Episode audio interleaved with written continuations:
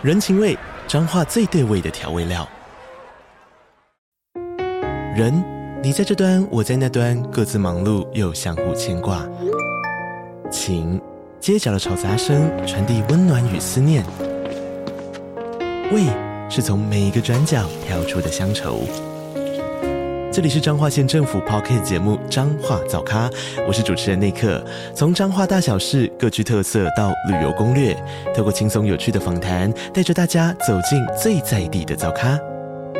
准备好了吗？彰化的故事，我们说给你听。以上为彰化县政府广告。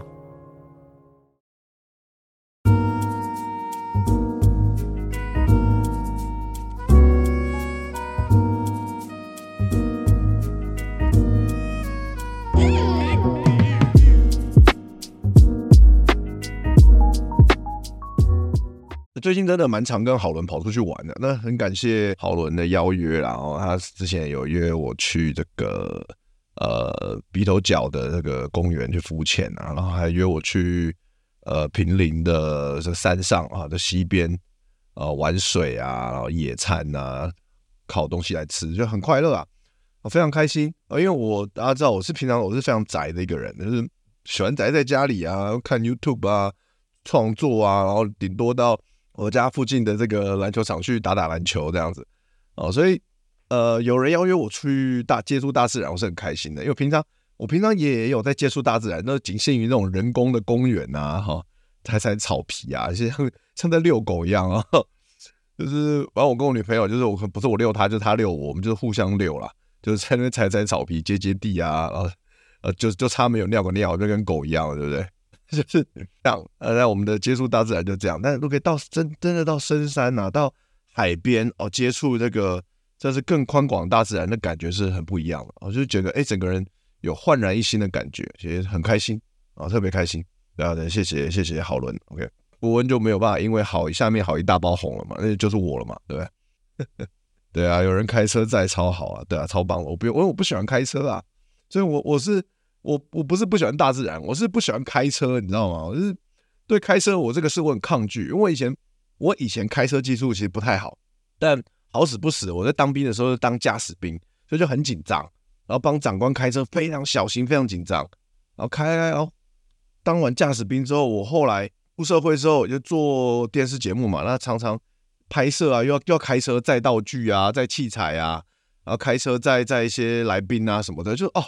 然后他开那种大车，开那种九人座的，然后就停车妈的有够难停的，然后路上要很小心，然后有时候不小心出事又要处理哦，超烦的。就是以因为以前工作的关系，搞到我现在都完全不想开车，就我连小车我都不想开。小车才还好啦，因为但我家我家以前也是只有只有大车，我家只有七人座的哦，所以诶九人其实算九人座啊，其实我家那算九人座，所以我不喜欢开九人座啊。所以还像现在只有 Iron，Iron 是偏小，就其实偶尔开开还可以，但我连我基本上我连 Iron 都不愿意开，所以所以真的开车交给好伦哦，交给好伦就好，太棒了。我就是就是那，当你不喜欢开车的时候，你又想出去玩，就是要认识一些哦，结交一些喜欢开车的朋友，对不对？那好伦一定是喜欢开车，不然他不可能买车嘛。他结交好伦这种喜欢开车的朋友就对了。然后还有像我女朋友也是算喜欢开车的哇。跟他交往超棒，我都不用开车，都给他开，我就坐在副驾爽就好了，超开心。对啊，如果当初好一大包是我的话，博恩就只是刚刚了，没错。哦，他也不喜欢开车，哦，那他干嘛买车啊？那干嘛买车？对，不过我觉得好伦这这几年影响我蛮多的，像因为他的关系，所以我也是买那个 Kindle 嘛，想要好好的来看电子书嘛。然后他最近有推荐。好伦最近有推荐一本这个人生的四千个礼拜，我觉得这本书真的很不错啊！我才我才刚看，当然我才刚看前面一点点而已，但我就觉得哎、很不错。他最近也很推，我想要好好把这本书看完。那因为我还没看呢，没有办法分享说哦大概里面在讲什么。但如果你没有兴趣，可以自己去翻一翻。哦，人生四千个礼拜在讲怎么样？其实在讲时间管理啦，还有说。还有就在说我们人呢、啊，活在世界上真的时间很短，只有四千个礼拜，时间真的比我们想象中的还要少很多，所以真的要把握当下，活在当下，好，不要不要蹉跎啊，不要呃，然后也不要花太多时间在工作上，在你没有热情、真的不喜欢的时间上面，因为你浪费太多那么多时间在上面，那只为了剩下的时间退休的时间可以过一个休悠闲的生活，而且还只是可以而已哦。你不一定你老了就真的能悠闲了，所以你年轻的时间是黄金时间，不要全部都拿来工作上面。其实这个是非常重要的，所以这这也是为什么我我在十年前我考虑过想到这一点，我才毅然决然的去转行嘛。因为我真的我觉得电视台做电视节目这种没日没夜的，真的是太浪费人生了，太浪费时间了。虽然很有好玩的一面，呃，超到爆也是超到爆，然后可以但然后可以有时候可以认识很多艺人啊，看他们表演啊，其实很好玩。但是呢。真的那个上班时间太长了，就我觉得说那不是我想要的人生。那就算我以后在这个产业飞黄腾达，我以后慢慢往上爬，我到了当上制作人，好，就算我因为当上制作人可以干几个妹，又怎么样呢？现在还不是被 me too，对不对？还是会被 me too 啊？所以，而且你当上制作人，你就比较轻松吗？也没有，你还是日记，你还是很超啊。所以，我当我一看到这个未来的景景象是这样的时候，我就决然说，干我不要干这一行，我要转行。水漂专用电子书真的，哎，Kindle 打水漂真的很强，那高科技水漂，高科技水漂机也超强的。我看好多人用 Kindle 打水漂，感觉那很很适合，因为 Kindle 很扁平嘛，有没有？在水面真的可以飘起来，那是超，应该是你在西边找不到比 Kindle 更适合打水漂的石头了，嗯，而且还防水，感觉超好笑。虽然他刚从西边拿捡起来的时候，哎，刚触碰发现有点不灵光，但后来他说好了，这样，好笑。好，那呃，前面先闲聊一下啊。那接下来呢，我就我我呃想要跟大家聊，就是说我今年开始做这个两性的把妹直播嘛。那陆陆续续，哎，不知不觉也做了半年了。那其实我也蛮好奇的，不晓得大家这半年下来听了感觉怎么样？啊，不晓得大家听了。这半年你可能呃不是每一集都听，但你可能有听了几集，呃不晓得大家有没有觉得有所有所收获啊、呃？有没有让你的生活开始有一些转变，而且是好的往好的方向呢？就是我也很好奇，那我也想听听看大家的感觉、想法。那欢迎大家在聊天室可以都可以呃呃打出来这样子。嗯，当然就是今天晚上的直播时间呢，大家有任何提问想问的问题都可以。呃，在聊天室回呃提问，然后都会尽量回答。那当然，如果有抖内的话，我会优先回答，然后回答的回答的比较仔细一点。那其实在这半年中，又开始做两性的内容嘛，那其实有有很多伙伴呢、会透过 Facebook 跟 IG 私讯来问我一些问题。那如果是可以呃小小只是小小的问题，很简单的问题的话，只要我花我呃几句话的话，当然我都可以瞬间，我可以都我都会马上回答你。但但有时候我也想说，哎，其实很多人其实私讯问我的时候，都是问大概有点蛮类似的问题，所以我就想说，那干脆啊，我也来弄一个这个 Discord 群好了。所以我最近呢有创了一个 Discord 群，那大家可以在这个呃，可以在这个下面影片的下面说明栏可以看到这个 Discord 群。OK，那我会把这个链接贴到聊天室里面好了，那大家可以点这个链接呃加入这个 Discord 群。OK。啊，如果你们有以后任何问题啊，你们可以在这个 Discord 群呃提问，那我就可以一次我回答你，到时候同时也可以回答给其他人看，就是可以比较多人看到，哦，就不会说哦每次我都会回一样的问题这样子。我觉得诶，这是可能是一个对大家比较好的也比较效率的方法，这样可以，所以我来把这个，嘿，好，我现在。聊天室的置顶上面有 Discord 群的这个呃连接，欢迎大家来加入。我可以在里面闲聊啊、提问啊，或是有任何资源要分享啊，都可以。或者你们想听我讲什么，呃，下一集的直播内容想听我讲什么，都可以在上面给我建议，好不好？这个我每个人的大家的回馈啊，每个人建议，每个人呃都是非常看重的。OK，好，那当然呢，就是说呃，如果你的问题比较多，或者说比较它比较呃大。啊，比较复杂一点，它需要花比较多时间来呃解答，替你解答的话，那大家也可以预约时间啊，跟我预约时间一对一的这个咨询啊，线上咨询。那我这边也有呃聊天室，我待会也附上这个一对一咨询的这个连接啊，大家如果有需要的话啊，那你可以跟我在这个表单上面，Google 表单上面呃填写，然后报名，然后跟我预约时间这样子。呃，其实一对一咨询最近开始越有越来越多伙伴呐、越来越多伙伴开始会跟我一对一咨询了。像之前大家可能有在我前一集的这个直播有聊到嘛，我就说有个伙伴他是挽回哥嘛，就是多次，其实这这几个月来，其实很多次向我咨询啊，关于他的感情的情况，因为他是真的很想要挽回前任啊。所以他基本上就是每隔几个礼拜，或者说可能每隔一个月就会来呃向我咨询这样子，然后可能一聊就聊个半小时一小时，然后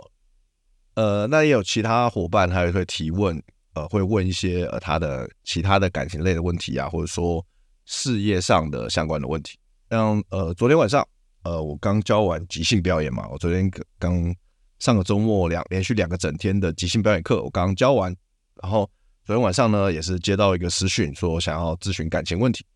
然后就我们哎，马上就刚好有时间嘛，他也希望可能比较呃这个问题对他来说比较紧急一点，他希望可以马上咨询，所以我们就昨天教完课之后，晚上又咨询了一个半小时这样子，然后结束之后，其实他是他的给我回馈是还蛮好的，还不错的，啊蛮，然后他有帮我写了一些好评回馈，然后这边简单念一下给大家听听看。呃，这位伙伴呢，就是我叫他 W 先生好了，W 先生啊，他说，呃，真的，真的，真的，呃，很重要，说三次啊，很感谢阿德的咨询开导。呃，最近由于刚接手工作不久，所以很多业务都在适应跟学习，职场上却有女同事向我示好，那一直在犹豫到底要不要有更进一步的关系啊，但因为是在同一个职场上，那这份犹豫让我的工作分心，放不开，心不在焉。OK。那由于办公室小，然后所有人都看在眼里，也包含女同事，这会让我想说，哎，如果放弃这份职业，是不是能够轻松许多？那在这样充满疑惑的情况下，选择向阿德来咨询。那原因是因为之前听过几次直播，发现哎，在感情的经历上莫名的相似，呃，然后因此想向前辈来请教，啊，顺便确认我自己在解决策略上有没有不足的地方，或是可以给我什么建议。那当然。针对他的情况，我就是分享了很多我自己亲身经历嘛，然后我的建议这样子，我的看法。那其实以他的呈现来说，是他觉得非常受用啊，而且觉得呃收获很多。那我觉得这样是最好的。OK，那我其实只要能够帮助到别人或者给予其他人价值，其实对我来说都是很开心的一件事情。OK，这也是我做这个节目的初衷啊。OK，所以大家如果你们有需要的话，也可以呃线上预约一对一的咨询。OK，呃。这个周末，我在最后再工商一个东西哈。这个周末呢，呃，我们有一个即兴大咖秀，OK，是我带领我的即兴团队，OK，那即兴团队呢，有些是我的学生，有些是我的呃喜剧伙伴，OK，我们在我们在这个今七月二十三号礼拜天啊，我们会晚上七点的时候，我们会一起会演一个即兴大即兴剧，OK，啊，有短篇游戏，有长篇故事即兴，啊，都非常内容都非常丰富，非常精彩。啊，就至少两个小时起跳的喜剧表演，OK，只要五百块钱，而且还没有现场即兴乐手全程帮我们伴奏。那我们今天特别邀请这个哦知名来宾哦，知名演员陈大天哇，来跟我们一起演即兴。他的表演功力大家相信是有目共睹啊。现在陈大天最近有演那种《地狱里长》嘛，那个舞电视剧，然后他之前也演过非常多的舞台剧，像一直一直在 定目像定目剧一样一直不断加演的那个沙姆雷特啊，沙姆雷特。他也是主演之一，OK，所以呃非常优秀的阵容啊，那欢迎大家来看我们的即兴喜剧秀，OK，在这个礼拜天七月二十三号，OK，大家购票的话可以去 KKTix 啊搜寻即兴大咖秀就可以找到了，OK，好，那接下来我们就进入主题吧，OK，刚才前面闲聊啊、工商都讲完了，那今天呢，我会想说的是，因为我准备了，我准备这种做这个两性的直播节目也做了半年了嘛。那其实我常常在准备这些内容的时候啊，我脑中常常浮现一个我的老朋友，这样子啊，这老朋友呢，呃，因为我猜他可能不会看我的直播节目啦，啊，还是如果你有看，你可以 在聊天室跟我说一下你有看，好吧？因为我是觉得你应该你应该不会看的，啊，你应该不会看，然后所以我就直接爆你料了哈，这样子，我应该我觉得他应该不会在意啊，OK？那这个老朋友呢是叫做高阳啊，高阳。就是就是大家想象中那个沉默的羔羊的那个羔羊哦，赤裸羔羊那个羔羊，好不好？但他是男的啊，不要大家不要想象他是邱淑贞啊，羔羊。那高阳是我非常好的，然后认识非常久的一个朋友。我们从我在念台北工专的时候就认识他，所以我们可能认识了大概二十五年，哦，可能不到二十五了，大概将近二十五年这样子。然后为什么我会常常会想到他呢？因为我们当然一方面是我们很久没有见面了，就是我也好奇说，哎，最近过得怎么样？我们可能上一次见面其实两三年前了，那我们都各忙各的嘛。然后他他算是我生命中的贵人，因为他当时在台北工专，他他是创办了一个街头文化社一个社团，然后他是第一届的社长这样子。而这个街头文化社是一个非常屌的社团，他跟其他大学的一般什么什么西颜色不太一样的地方在于，他的野心很大，他想要一次呃，哇，他想要一次做到这个涵盖这个嘻哈的四大文化，就是热舞，然后饶舌，然后 DJ，还有涂鸦，所以他他希望他街头文化社可以一次搞这四个东西，把这个东西融合在一起，然后，借我们说嘻哈四大。元素嘛，就这四个。然后那时候他有要，因为他知道我很喜欢听嘻哈，我那时候常常在另一个社团自由车社的社团那边听嘻哈，一个人听得很开心。他看到我，他说：“哎，你要不要来玩？”所以我就加入了他的社团，然后我就开始在他的社团玩饶舌。然后在同时间，有些其他人在跳街舞啊，有玩 DJ 的，还有玩涂鸦的这样子。所以是因为高阳，我觉得才我才会。走上表演这条路，因为没有高阳，没有街头文化社，我可能就不会在大学的时期、五专的时期就开始玩饶舌、表演饶舌，开始做表演。如果我那时候没有做表演，可能搞不好以后我都会跟表演无缘，也不一定。然后，而且我没有那时候玩饶舌，我也不会认识呃范江或 Fish Lin，然后我们最后组成考秋琴，对吧？虽然我一下就离开离开团队，但那是一个，我觉得那是一个对我来说人生很重要的一个经验。这这个东西大大影响了我，然后未来走向表演这条路。OK，好，那所以这高阳对我来说是一个非常重要的朋友了。那因为很久没见了，所以我上周就约他吃饭。OK，然后然后然后我们就就其实就随便吃，我们就吃一个什么孙东宝牛排。我们？我们直男就是不会吃什么很 fancy 的饭店了，因为我知道他也节俭，然后我自己也客家人，后面就是反正就是吃孙东宝，然后他还要请我吃饭，我也不好意思，就是。就 是没有什么钱，但没有很多钱啊，但就是哎，就是不好意思啊，就那么久没见，然后被他请这样，然后然后就聊天聊天聊的过程中，我就发现哦，高阳的感情状况其实一直很不好。应该说，这个这个家伙可能从我认识他以来，他的感情状况一直很不好，他一直常常为感情所苦。但我我认识他，所以我知道他是一个有能力的人，他也他对。任何事情都很认真，他对工作也很认真。然后他甚至他是一个街头文化社的社长，他还是我的贵人。所以你要说他是一个很没有能力的人，一个一个一个，你要说他是一个啊，我们讲难听，你要说他是一个 loser，我是不承认的，我是不我是不接受的。因为很显然的，他有他有工作能力，然后他有领导能力，然后他有他的处事方针。我们大家都还是穷学生的时候，他就有能力靠打工，靠各个方法去。赚到几万块去买 DJ 设备、买唱盘、买 mixer，这个东西这不是所有人能办得到的。其实我觉得这很屌，因为这个我办不到，所以我觉得他这样很屌。然后我还我还因为他，我小大学就有机会去玩那个刷盘，那这然后玩两个唱盘，然后在那边，咱们在那边，咱们在那边互相刷来刷去，然后再接到另一个唱盘，那一直接歌，感觉超级好玩的。就我我反而我出社会根本都没有这个机会，没有没有人没有认识的朋友有这个设备或是。专业 DJ 不会随便让你碰他的唱盘，但是我在大学就玩过了，因为我认识他，我觉得超开心的。但是呢，这样的人他他却一直为情所苦。他在大学的时候，他就是一直为情所苦，就是他爱了一个爱上一个不爱他的人，然后那个女生对他非常不好，然后可能劈腿啊什么各方面跟他要钱啊，他不还钱啊，然后对他很冷淡啊，但他就是。就是死心塌地嘛，就是变变工具人这样子，然后，然后，然后，那但大学嘛，就是学生时代，大家都大家都怎么样，都都都不懂事嘛，都青涩过，所以也无所谓。但没想到他可能在这样事情上面，他就有了一些阴影，所以他出社会之后，他遇到对象也会做类似的事情，也会嫌弃他，或嫌他，或者把女朋友带回家里，然后女朋友嫌他家。条件不好啊，不够有钱呐、啊，然后他就很沮丧，他觉得是自己的问题，然后他然后他就对感情对自己，就是有一种莫名的悲观，就是你跟他聊天，你就可以感受得到一种那种那种对于感情或是工作或是家里环境的一个悲观不自信，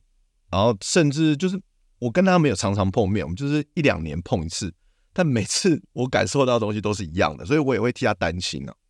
因为毕竟他是我的贵人嘛。他会说，就是啊，就是因为我条件不好啊，这样，然后年纪又大，然后家里岂不够有钱啊，所以把不到台妹啊。他说啊，很想去泰国工作啊，找媳妇啊，然后说，哎，我说找在台湾，如果没有办法在泰国找不到好的工作。留在台湾就找新住民的老婆啊，用钱就感觉是要用钱解决嘛，可能要花，那他可能赚的钱还不错，工作收入不错，但是要照顾家人，所以他跟我说他八年没有交女朋友，然后之前之前就是一路过来感情都不顺遂，想法比较负面，然后我们年龄一样，但是看起来就比我老很多，然后感觉就带点轻微的忧郁，然后我就跟他聊完天之后，我就在想，其实会不会我们都有。我们都，我们我们可能身边都有一个像高阳这样的朋友，或者是说，我们曾经，我们都曾经像高阳，像以前以前念书的时候，大家都会觉得说啊，谈恋爱比较单纯嘛，恋恋念书的时候的恋爱是最纯粹的，然后等到出社会之后，就发现哇，刚才要谈一场恋爱，这超蛮难的，追求女生哇，难如登天，然后好不容易追到的时候，你发现哎，其实并不是说追到了我就永远快乐，有时候发现。追到的时候，仿佛幸反而会发现幸福离自己还很遥远，因为我还有很多要努力的地方，还有很多不足，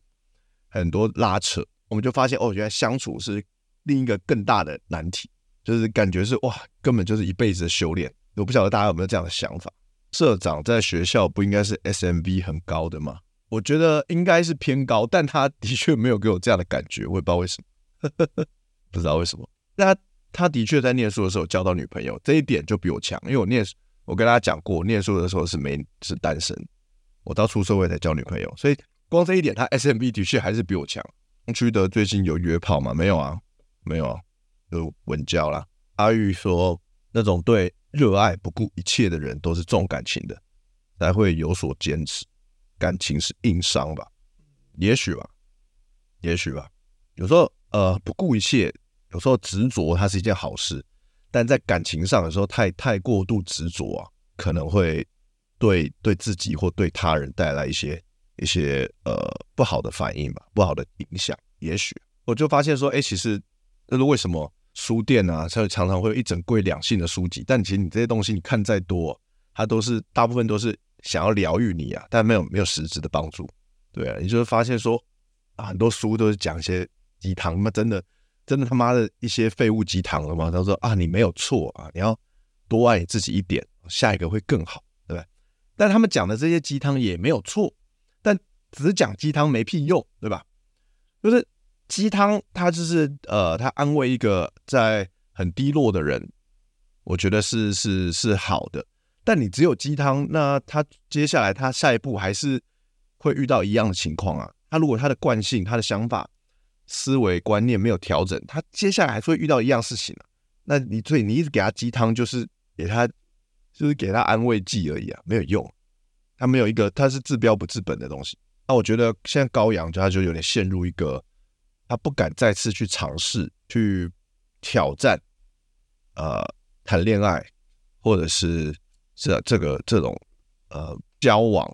约会这样的一个事情。因为他就是常常挂在嘴边说啊，我四十岁了，我已经那么老了，然后条件又不好，呃，对，然后他会觉得说，啊，自由恋爱太难，我要用花钱，我要用钱来解决。当然也不是不行啊，我我我我觉得用花钱，你去 泰国买新娘，或者你去买个新住民，我觉得没有问题。但我是觉得，我觉得太早放弃了，我会觉得太有点太早放弃，就是你可以不用。我我以我认识的高阳，我觉得你可以不用做到这样子，你也可以找到爱你的人。那花钱真的是真的是最后最后的手段，你就是需要有人来陪伴你，需要有人来照顾你嘛。所以你你最终不得不你花钱，我就 OK。但我觉得你真的没到这目的，没有没有到这个地步啊。所以如反正我反正高阳不知道你有没有，你不管你有没有在线上，或者你还是你之后看到存档，反正我真的觉得你没有没有没有到这个地步。那我有些有些东西我，我其实我有讲，我在当下的时候，我我们在吃孙东宝牛排的时候，我有跟他讲，但有时候不好意思讲太多，你知道，因为认识太久了，其实当面不好说啊，有些话，对啊，所以其实我是很想跟高阳说，就是不要放弃希望，就是你只要你愿意，它是有可能的，你是可以，你是可以有一些，你只要做一些一些些，不用很多，你做一些些改变就好，你是有可能可以再交到女朋友的。像高阳他很多优点，就是说他对家人很负责，然后他对朋友也蛮蛮重情义的，他是一个好男人。好，我先我先把这个我的话讲完，我们再回答呃网友的问题。OK，伙伴问题就是我我可以想象你们很意外，对，有些人说他很意外，这个人他是风云人物，他在工作上也不差，这样还感情还会不顺，就是就是这世界上就是有各种就是有这种各种情况，对吧？我也我也觉得。坦白讲，我可能也觉得有点意外，但就是会有这种情况，就是说他有某方某些能力，但他对感情可能真的比较不了解。像我是我是从小对感情就很不了解，所以我我念书时间都没有谈恋爱嘛。但我真的花很多时间，我花很多金钱，我去研究两性动态，研究把妹，然后花很多钱去买线上课程、实体课程，然后很花很多时间去实战。终究我我找到了呃属于我的公式，然后找到了很多呃对我有帮助，在感情有帮助的观念，然后我然后我有很多结果，然后我现在做直播把这些东西分享出来。但就是说是其实很大一部分是因为我就就是我知道呃这呃这个社会上有很多像高阳这样的人，所以我觉得我需要赶快跟大家分享这些东西。所以我们刚才话讲回来，就是说。他高阳是一个好男人，但这些特质并没有办法帮助他在约会的时候吸引到女生，或者说他也有可能他没办法去分辨哪些对象适合他，哪些不适合他。这个这个很难，因为我们男人，尤其是像他八年呃非常多年没交过女朋友，但我们就很容易被小头牵着走，对不对？我们就不会在乎那当下，我们不会去在乎那个女生到底个性适不适合我。当然，如果你只是短期关系打打炮。那你其实不适合也没关系嘛，就是先就打炮嘛。但是我们男人又很多又很会拥有这个浪漫主义，对吧？像高阳，他肯定是有这种浪漫主义的人，他就想说，我既然我都打炮了，那我就是要负责任。哦，就是他，因为他对家人很负责嘛，他对女生一定会很负责。但他这样的态度反而并不一定能够吸引到女生愿意跟他长期交往，或者说长期交往的时候也不会尊重，也不会尊重他。这边我们就要讲到说。好男人跟坏男人的差别，为什么女生比较容易被坏男人吸引，容易喜欢坏男人？好男人跟坏男人，他们一开始在遇到女生跟女生约会的时候，他们一开始想法就很不一样，观念就很不一样。好男好男人满脑子在想说，诶，这个女生到底会不会喜欢我？哦啊，甚至是八字都还没一撇，根本都还没有肢体接触，他就想说，我以我的条件，我有没办法给他好的生活？因为他看起来很 high class。他看起来很 level 很高，那我配不配得上他？就你都 都还没打到炮，你就在那边想未来的事情，对不对？好男人的想法嘛。那我说我的收入到底够不够？那如果万一呃约会失败了，就是没有吸引到女生，女生冷冷落了，没有主动回复你了，不联络了，然后你就觉得说干一定是我不好。好男人就想说一定说不好，一定是我又矮又丑又穷，一定是我我不我很无聊，我不够有趣。然后所以好男人非常多的。内心小剧场非常多的精神内耗，满脑子都这些，对吧？大家大家可能我们每个人都曾经是羔羊，所以我们每个人都曾经可能会有这样子的经验，对吧？如果你没有这样子的经验的话，像好男人这样满脑子的精神内耗的话，帮我在聊天室打加一好吗？我想知道一下。那如果你觉得这这一期的内容觉得很有趣、有干货的话，帮我在呃影片下面按个赞，好吧？然后我接下来会讲。坏男人是怎么想？好男人约吃饭就在想提亲了，干真的？那那八字没一撇就在那边想，我、哦、干，我妈妈会不会喜欢他？干真的是这样？那谁在乎啊？太多次内耗了，对啊，太多内耗了。这些内耗都是没有必要的，因为你们真的八字都还没一撇。好，那我现在要来讲坏男人是怎么想的呢？坏男人在遇到一个女生，或者在第一次。跟女生约会的时候，满脑子都在想，我要怎么样让这一次约会变得有趣？我要怎么样让我自己开心，自娱于人，让我自己开心，让女生也开心。我要怎么样让我们两个享受在这个当下？我要怎么样去带领女生往我要的方向走？我要怎么样让她被我吸引，然后愿意跟我到私密空间，然后跟我上床？我现在要怎么试探这个女生？我要试探她的情绪水温，我要试探她的呃愿意被我触碰的意愿度。坏男人都在想这些，我突然在想说，我今天要怎么样才？我说我今天有没有机会干到她？就在我们一边在试探，我们一边在观察，我们有没有机会干到他？然后我们会，我们不会用讲的说你，我们不会讲说，哎，你要不要跟我干炮？我们会，我们会用行动，我们会说，我们会做，但不会说，因为这是一个情趣，这是一个潜规则，你不能够有些东西你是不能说的，你只能用做的。我们会试图用我们的肢体，我们会带领你往那个方向走，但过程中我会让女生感到舒服，而不是让她。觉得我们这个人很 low，很不舒服，然后我们被告 me too，那个是那个是非常烂的，那个是那不是坏男人，那是坏掉的男人，那是烂货，对不对？然后我们，而且我们坏男人会不会大量转盘子？我们因为我们会大量转盘子，所以我们知道，就算今天我失败了，就算今天我搞砸了，也没关系，女生把我封锁掉，so what？我还有其他女生可以去邀约，可以约会，可以去试探，我们就换下一个。所以我们会专注在过程，而不是结果。当我们越专注在过程，我们越有机会 close 掉一个女生。所以坏男人他是比起好男人，他是更有领导力的，他是更有情趣的，更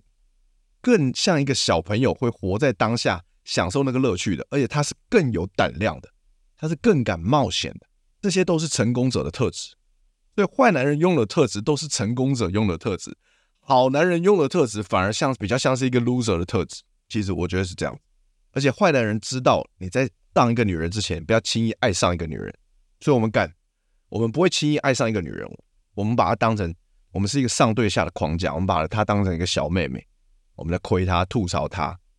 我们敢说真话，我们心里想什么，我们想到什么就说什么，我们完全相信我们自己的直觉，所以我们很诚恳、很真实，我们有一致性。因为我们想什么就说什么，我们想要什么我们就做什么，那个完全的一致性。但好男人他也是很认真在过活，非常认真，但有时候太有时候是太过认真了，我觉得。但他思考逻辑常常搞错重点，像高阳就他会是过度在乎女生的感受。他说：“哦，我不能够给他好的生活啊，我因为我收入还不够，因为我家，而且我家里的条件不够好，所以我没有办法啊。”他他会。对我有一些啊抱怨不满意，其实这些都搞错重点了，这些都不是重点。就你焦点一直放在不是重点的地方，所以你的你的感情关系没有办法提升，品品质没有办法提升。重点不是这个，重点不是我能不能够给这个女人好的生活，重点是这个女人她能不能够给我好的生活，这才对啊。不管是长期还是短期关系，如果我跟这个女的是短期关系，她能不能够带给我乐趣？那长期关系，这个女人她能不能够提升我的生活品质？她能不能够帮助我的事业？她能不能够让我的心情好？这才是重点。就你才是这个关系中最重要的，永远永远要把自己放在一段关系中最重要的位置，这才是对的。